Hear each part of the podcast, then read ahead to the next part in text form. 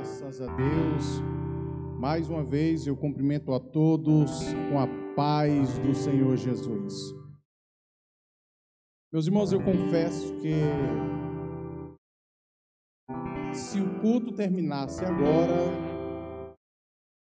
eu já iria para casa muito bem alimentado, muito bem alimentado.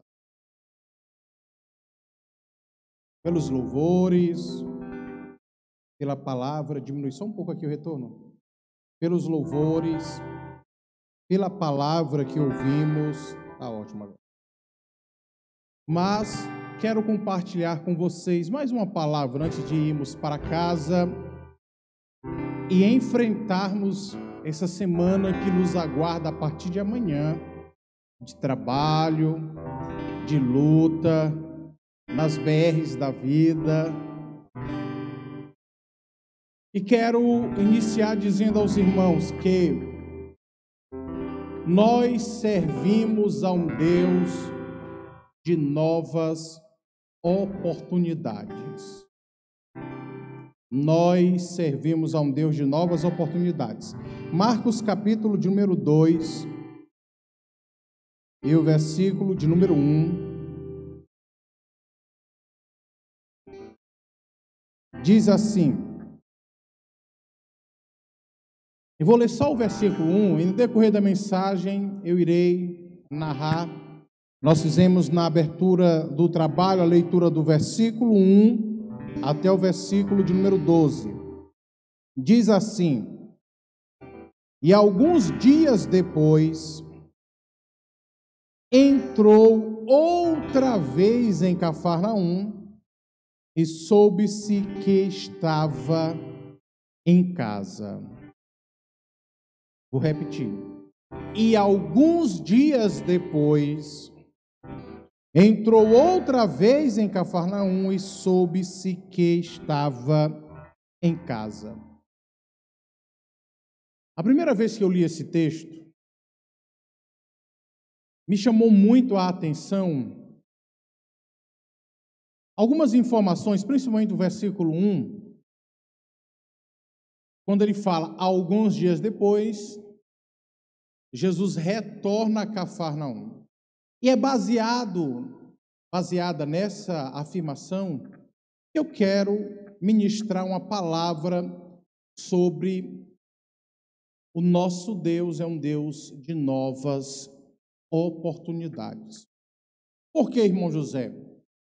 Quando nós observamos o início do ministério de Jesus, quando o Senhor Jesus é batizado em águas, quando ele é levado ao deserto e lá passa 40 dias e 40 noites a jejuar. No final ele é tentado e então ele começa o seu ministério. E a Bíblia diz, o evangelista Mateus, que quando Jesus começou o seu ministério, ele pregava, curava, anunciava o evangelho, por onde ele passava e uma multidão seguia Jesus. Nós estamos diante de um relato, uma narrativa que conta a história de um paralítico que foi curado. O paralítico que morava na cidade Cafarnaum. E este paralítico, certamente, teve a oportunidade de se encontrar com Jesus. Talvez, irmãos, no primeiro momento em que Jesus tivesse passado por ali, ou na outra oportunidade que Jesus tivesse passado por ali, o paralítico soube de Jesus, o paralítico entendia e conhecia que Jesus poderia curá-lo, mas infelizmente não conseguiu ir até Jesus por causa de sua deficiência. Mas como nós servimos a um Deus de novas oportunidades, a Bíblia diz que agora Jesus, dias depois, e eu me amarro nessa expressão da Bíblia, porque não fala meses, não fala anos, mas fala dias. Dias depois, Jesus volta para Cafarnaum. E quando a turma soube que Jesus estava em casa, Aí o povo correu. De modo que não poderia e não cabia pessoas na porta, porque ficou muito tumultuado, muito aglomerado. E Jesus anunciava a palavra àquelas pessoas. E aí, outra coisa que nos chama a atenção no texto é o surgimento de quatro pessoas que decidiram carregar o paralítico até a presença de Jesus. E aqui, irmãos, eu aprendo alguns princípios. Princípios esse que a gente não encontra em livros, nós encontramos através de uma vida devocional de oração e leitura da Bíblia. Todas as vezes em que eu encontrava uma expressão de Deus, como por exemplo lá em Gênesis, capítulo 2, quando lá no, no livro do Gênesis vai se falar da geografia do local do jardim, ele menciona ali quatro braços, quatro rios. E dentre esses rios tinha o Tigre e o Eufrates, que até hoje está lá.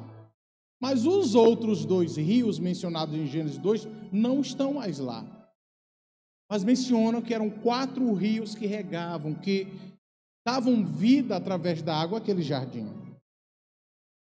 Quando nós encontramos a promessa de Deus a Jacó, ele disse: Olha, Jacó, a tua semente vai ser como o pó da terra e ela vai se estender de norte a sul e do oriente até o ocidente.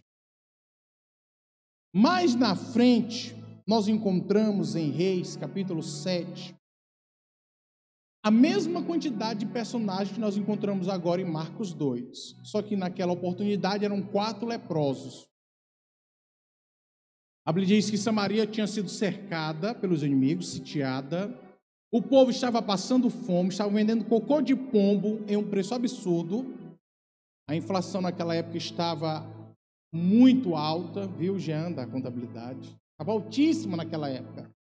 Ao ponto de uma mãe chegar a matar um filho e se alimentar com uma outra mãe. E a Bíblia diz que existiam quatro leprosos que estavam ali fora, e esses quatro leprosos foram instrumentos de Deus para uma manifestação do Senhor. Quando eles decidem ir até o acampamento do inimigo, e Deus fez com que os inimigos escutassem como um grande som de um exército. E aí eles disseram: os israelitas alugaram exércitos contra nós, fujamos, corramos, antes que venhamos a morrer. E a Bíblia diz que esses quatro leprosos chegam lá, o acampamento dos inimigos estava vazio, eles começam a se alegrar, mas falaram um para o outro: vamos levar essa boa notícia. Em Ezequiel, no capítulo 27, o versículo 9, uma outra ação extraordinária de Deus, quando Deus leva o espírito do profeta Ezequiel ao vale de ossos secos, e ele chega ali e o Senhor diz: Filho do homem, podem esses ossos tornar a ter vida? E a Bíblia diz que ele olha para Deus e diz: Senhor, tu sabes. E aí o Senhor diz: então profetiza sobre o vale. E quando ele começa a profetizar, viu, Lucas? A Bíblia diz que ele, ele utiliza uma expressão que também bate com, com o que está aqui em Marcos 2. E o versículo 3, mais precisamente. Quando ele diz: Vem dos quatro ventos. Eu nunca encontrei quatro ventos. Ele diz: Vem dos quatro ventos. Sopra sobre o vale. E a Bíblia diz que o vale, os ossos começaram a se juntar e depois houve vida. Lá em Romanos capítulo 10, o versículo 14 e 15, você pode acompanhar comigo, Romanos capítulo 10, versículo 14 e 15, nós temos quatro perguntas sobre a ação de Deus para a evangelização do mundo. Quando diz, versículo 10, 13, opa, perdão, 12, tá Romanos 10, 14, a primeira pergunta: Como, pois, invocarão aquele que não creram? Como crerão naquele que não ouviram? Como ouvirão se não há quem pregue? Como pregarão se não forem enviados? Quatro perguntas. E por último, só para os irmãos entenderem aonde eu quero chegar, e eu vou explicar porque todas essas referências, quando Timóteo recebe a sua segunda carta vinda do apóstolo Paulo, no capítulo 3, versículo 16, diz: Toda escritura divinamente inspirada é proveitosa para ensinar, redarguir, corrigir e instruir em justiça. O próprio Deus em Isaías, no capítulo 6, fazendo menção do ministério de Cristo, ele diz: Um menino iria nascer, um príncipe nos deu, e o reinado estaria sobre os seus ombros, e o seu nome seria Maravilhoso Conselheiro, Deus Forte, Pai da Eternidade e Príncipe da Paz. E o que, que isso significa, irmão José? Todas as vezes que nós encontramos esse número de quatro repetições na Bíblia, em textos, em ações de Deus, representa a universalidade do poder e do agir do Senhor. Representa a universalidade do poder e do agir do Senhor. Dois homens fortes, não muito fortes, conseguem carregar um, uma pessoa, irmãos. Dois pegam nos braços, os outros dois pegam nas pernas. Mas aqui aparecem quatro homens não sabemos a idade, não sabemos de onde vieram, não sabemos o nome. Alguém gosta de enfeitar, dizendo que um era o amor, outro era a paz. Eu não, não, não entro por esse caminho. Mas eu entendo aqui que existe uma forma plena do Senhor estar agindo nessa segunda oportunidade.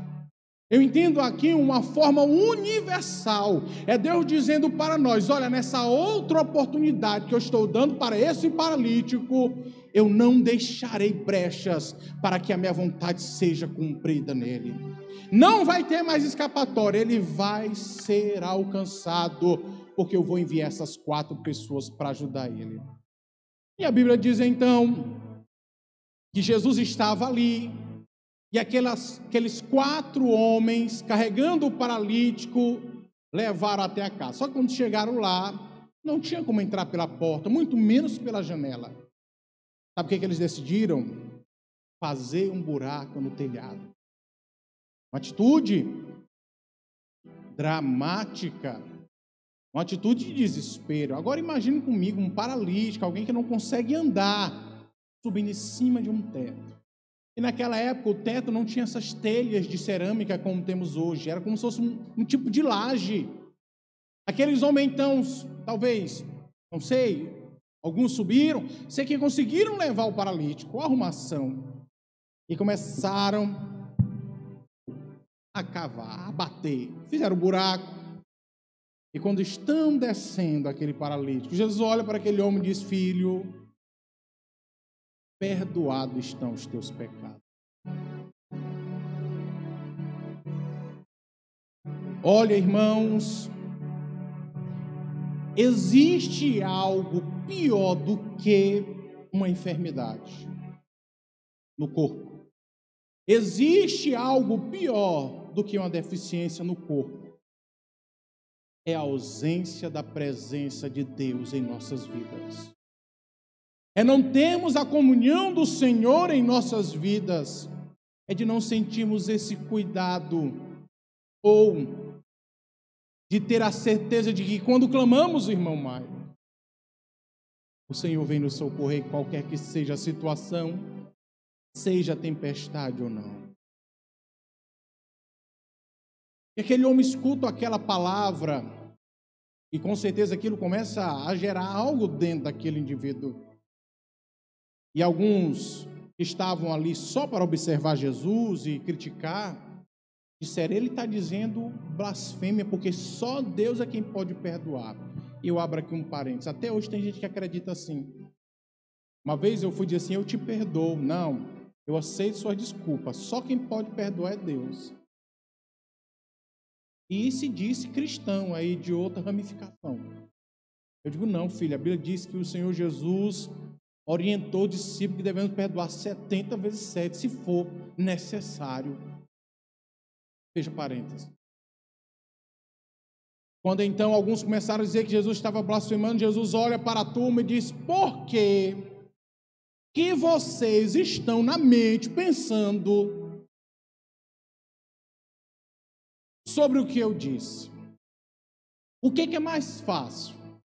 Dizer ao paralítico: Perdoado estão os teus pecados, ou levanta-te, como teu leito anda para que saibais que o Filho do Homem tem poder e autoridade na terra. Jesus olha para o paralítico e diz: Paralítico, levanta, toma o teu leito e vai para a tua casa.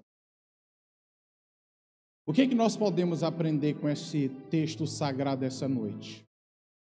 Que o Senhor, meus irmãos, Ele nos concede novas oportunidades. Às vezes eu ou você estamos limitados por alguma coisa. Este homem estava limitado por causa de uma deficiência nos seus membros inferiores, suas pernas. Ele não poderia andar, ele não poderia ir até Jesus. Mas foi levado por quatro pessoas. Eu quero te dizer, em nome de Jesus, a você que está no templo, você que nos escuta de sua casa, eu tenho uma palavra de Deus para liberar sobre sua vida. Não perca a fé. Não se desespere. Uma nova oportunidade de Deus está chegando. E com ela também um auxílio sobrenatural. Deus enviará companheiros, companheiras que pegarão em seus braços, em suas pernas e, se possível for, vão carregar você no colo, mas você virá experimentar a nova oportunidade de Deus sobre a sua vida. Todas as vezes que eu olho para esse texto, irmãos, o meu coração aquece, porque eu vejo o cuidado do Senhor. Quantas vezes já perdemos algo? Perdemos por não estarmos atentos, perdemos porque quando chegou estávamos em um dia mau, perdemos porque não vigiamos, algo nos impediu, algo nos impediu. Mas nessa noite nós temos essa palavra de esperança para você. Jesus está levantando pessoas. Creia. Jesus está levantando pessoas. Eu me lembro agora de um passado que eu quero deixar no passado, porque passar por privações não é bom, irmãos. Querer principalmente dar o melhor para os filhos e não poder dar não é bom. Mas um dia eu estava ali em uma casa aqui no centro morando sem emprego, no enganchozinho rei do INSS, uma coisinha, com dificuldade em meu membro esquerdo inferior, coletas. E eu me lembro que um dia estava em casa pensando nas contas financeiras. Digo, meu Deus, a Nicole vai nascer e a única coisa que eu consegui foi um, um capão até agora para a irmã Ronara com medo depois do resto de, de parir. Não conseguimos fazer algo assim. Não tivemos um dinheiro para. Eu estava em casa, eu participava de um grupo no WhatsApp com a, a maioria dos irmãos das, das, das, bandas de Santa Catarina e Rio Grande do Sul. Não sei como foi que eu fui parar nesse grupo, sei que eu estava falando sobre teologia e, e interagindo. Irmã Adriane Medeiros. Fazenda Rio Verde, Rio Grande do Sul. Ela disse que um dia estava na casa dela, orando ao Senhor, e ela disse que o Senhor colocou na mente e no coração dela o irmão José. A fotinha do meu perfil do WhatsApp, ela disse que veio na mente dela. E Deus disse assim: Olha, entre em contato com meu servo e seja resposta na vida dele. Ela começou a perguntar: Irmão, como é que você está? Eu estou bem e tal. A sua família? E eu disse, estou bem. Queria uma filha agora? É mesmo. Pois nós vamos organizar aqui um chá de bebê virtual.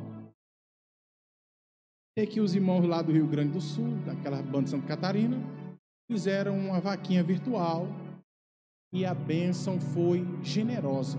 Suprimos algumas necessidades. O Adonias hoje, Adonias, evangelista, Adonias é muito saudosista. Ele mandou uma foto hoje da época do culto de formatura da Kelly. Aquela foto é profética. Estava sentado no no tempo sentado em Teresina. Eu estava um pouco mais fino, então bem mais bonito que hoje. Sentado do lado do Adonias, naquela foto. E me lembrei hoje, revisando tudo isso para trazer a mensagem aos irmãos, de que lá em Teresina foram dias tão é, difíceis que Deus levantou quatro pessoas para cuidar de mim e da irmã Ronária. O Ismaías e a Kelly e o Adonias. Eles não deixavam a gente voltar de ônibus para nossa casa, nosso apartamento. Nós tínhamos o dinheiro para ir lá para a congregação do bairro de Fátima. E íamos orando, dizendo: Seita, minha filha, Deus toque no coração de um dos meninos para vir deixar a gente depois do culto. E Deus levantou essas pessoas para cuidar de nós. Novas oportunidades de Deus no cuidado das nossas vidas. Uma outra vez, nós estávamos em casa, eu precisava pagar o aluguel na segunda-feira, não tinha um tostão furado no bolso. Viu, Lucas? Você que vai ativar a tua fé. Viu, Lucas? Dois Lucas. Não tinha um centavo para pagar o aluguel. Quando é na sexta-feira, eu recebo um telefonema de uma irmã que eu vou reservar o nome. Irmão José, gostaria que, se possível, hoje, no turno da tarde, viesse aqui em determinado setor público. Queria que o amado irmão viesse. Essa irmã de outra igreja, Assembleia de Deus.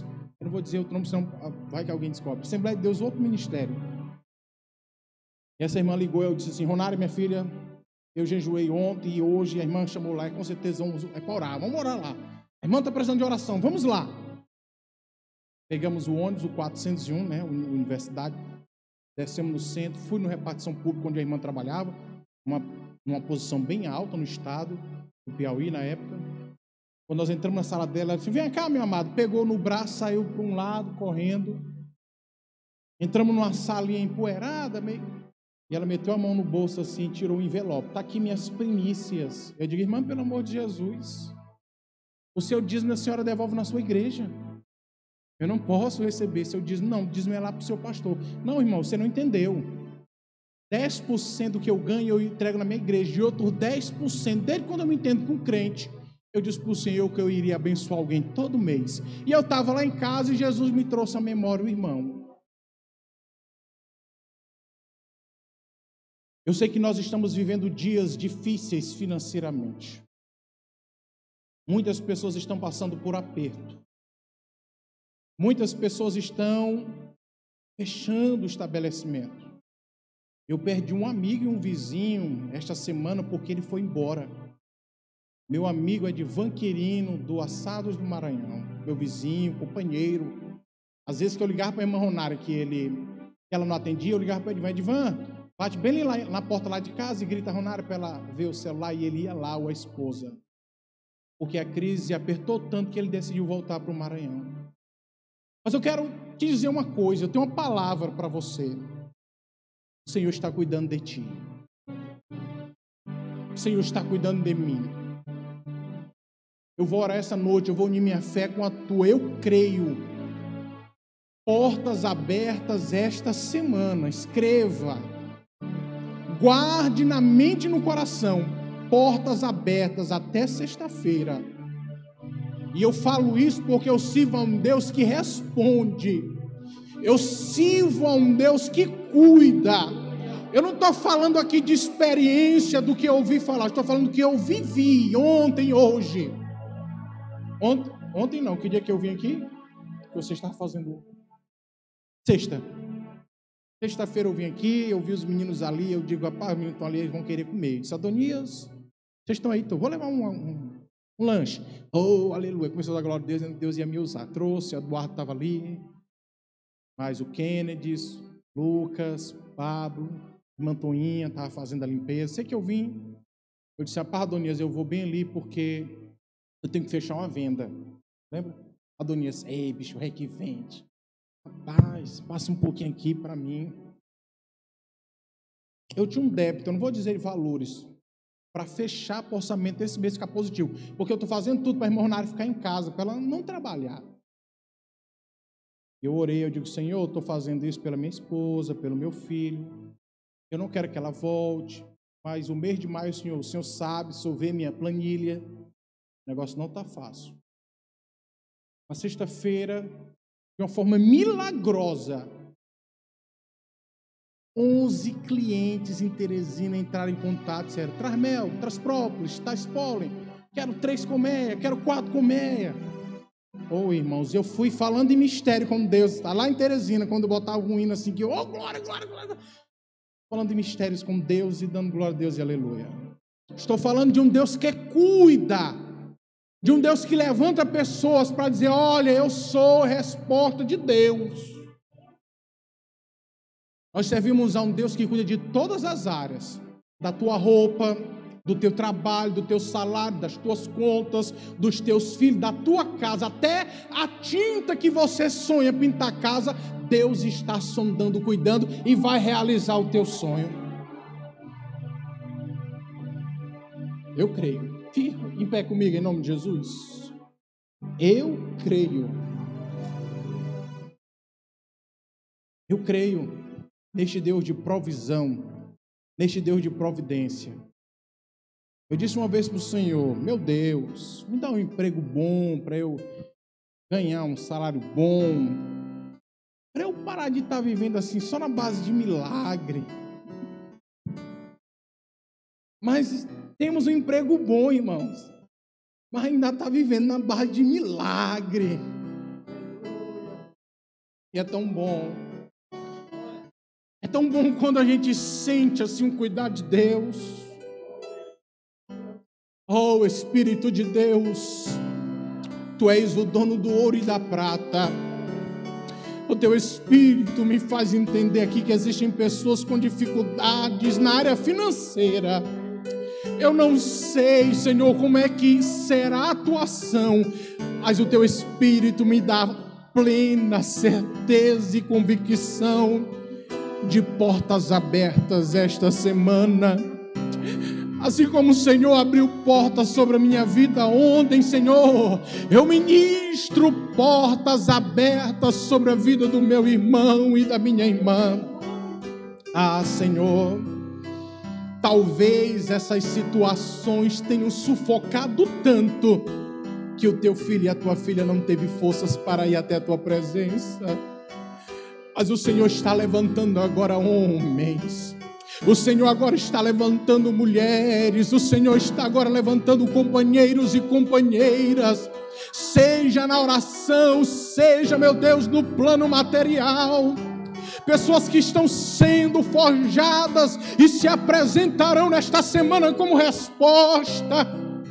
Alará séria gancho Ayuramante ka seria galandei colorou alande asure clinerieve galorosui ayuramante kakaya seki onamante arabagaya lanto que andorimiante que ai ayumante que estou em nome de Jesus. Eu posso ver meus irmãos pelos olhos da fé portas sendo abertas. Eu posso ouvir mover de águas em nosso favor. Em nome de Jesus, eu ministro paz sobre a tua mente. Eu ministro paz sobre o teu coração. Ei, essa situação que tem tentado roubar tua alegria e tua paz o Senhor está concedendo uma nova oportunidade para que isso seja eliminado, sanado, resolvido, para que isso seja, em nome de Jesus, desfeito sobre a tua vida.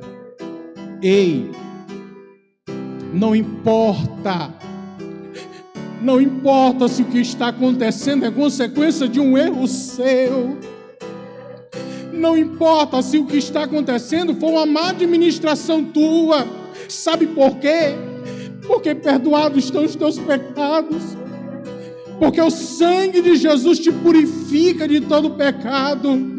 Quando aquele homem chegou na presença de Deus, na presença do Deus, o 100% homem, 100% Deus, o meigo Nazareno, ele disse: Ei filho, os teus pecados estão perdoados. Receba a convicção de pecado perdoado esta noite. Receba a convicção em nome de Jesus. Para isso se manifestou o Filho do Homem para desfazer as obras do diabo. Se nós andarmos na luz como Ele na luz está temos comunhão com os outros e o sangue de Jesus nos purifica de todo pecado. Erga sua mão para o céu nessa hora em nome de Jesus. Receba esta palavra. Porta aberta. Deus está movendo o sobrenatural em seu favor. Onde o Senhor me fez experimentar algo extraordinário, vendo, sentindo o cuidado dele. Onde quando eu cheguei em casa, irmãos, eu disse para minha esposa Runária, glória a Deus. O Senhor respondeu: Senhor, olha, as nossas contas estão no azul já esse mês, minha filha, para a honra e glória do Senhor Jesus. Sinta esta convicção do cuidado do Senhor.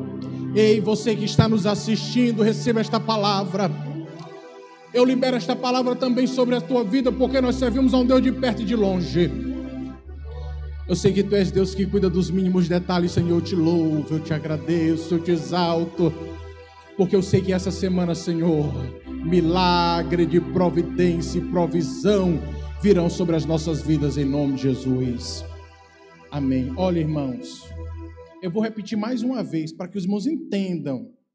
Esta semana, eu não conheço a vida pessoal de nenhum dos irmãos assim, o que ganha, poder de ganhar, o que tem que pagar. Né? Mas o Espírito de Deus ministrou uma forte convicção sobre mim aqui. Deus suprirá as suas necessidades financeiras. Vou repetir bem claro, mesmo que seja algo, irmão, que você se meteu por falta de vigilância ou planejamento, perdoados estão teus pecados. Não cometa mais. Vai, não peques mais. Deus vai solucionar. Deus vai mandar a providência. Olha, você vai pescar essa semana o peixinho, dentro dele vai estar as moedinhas. Para você honrar seus compromissos, em nome de Jesus.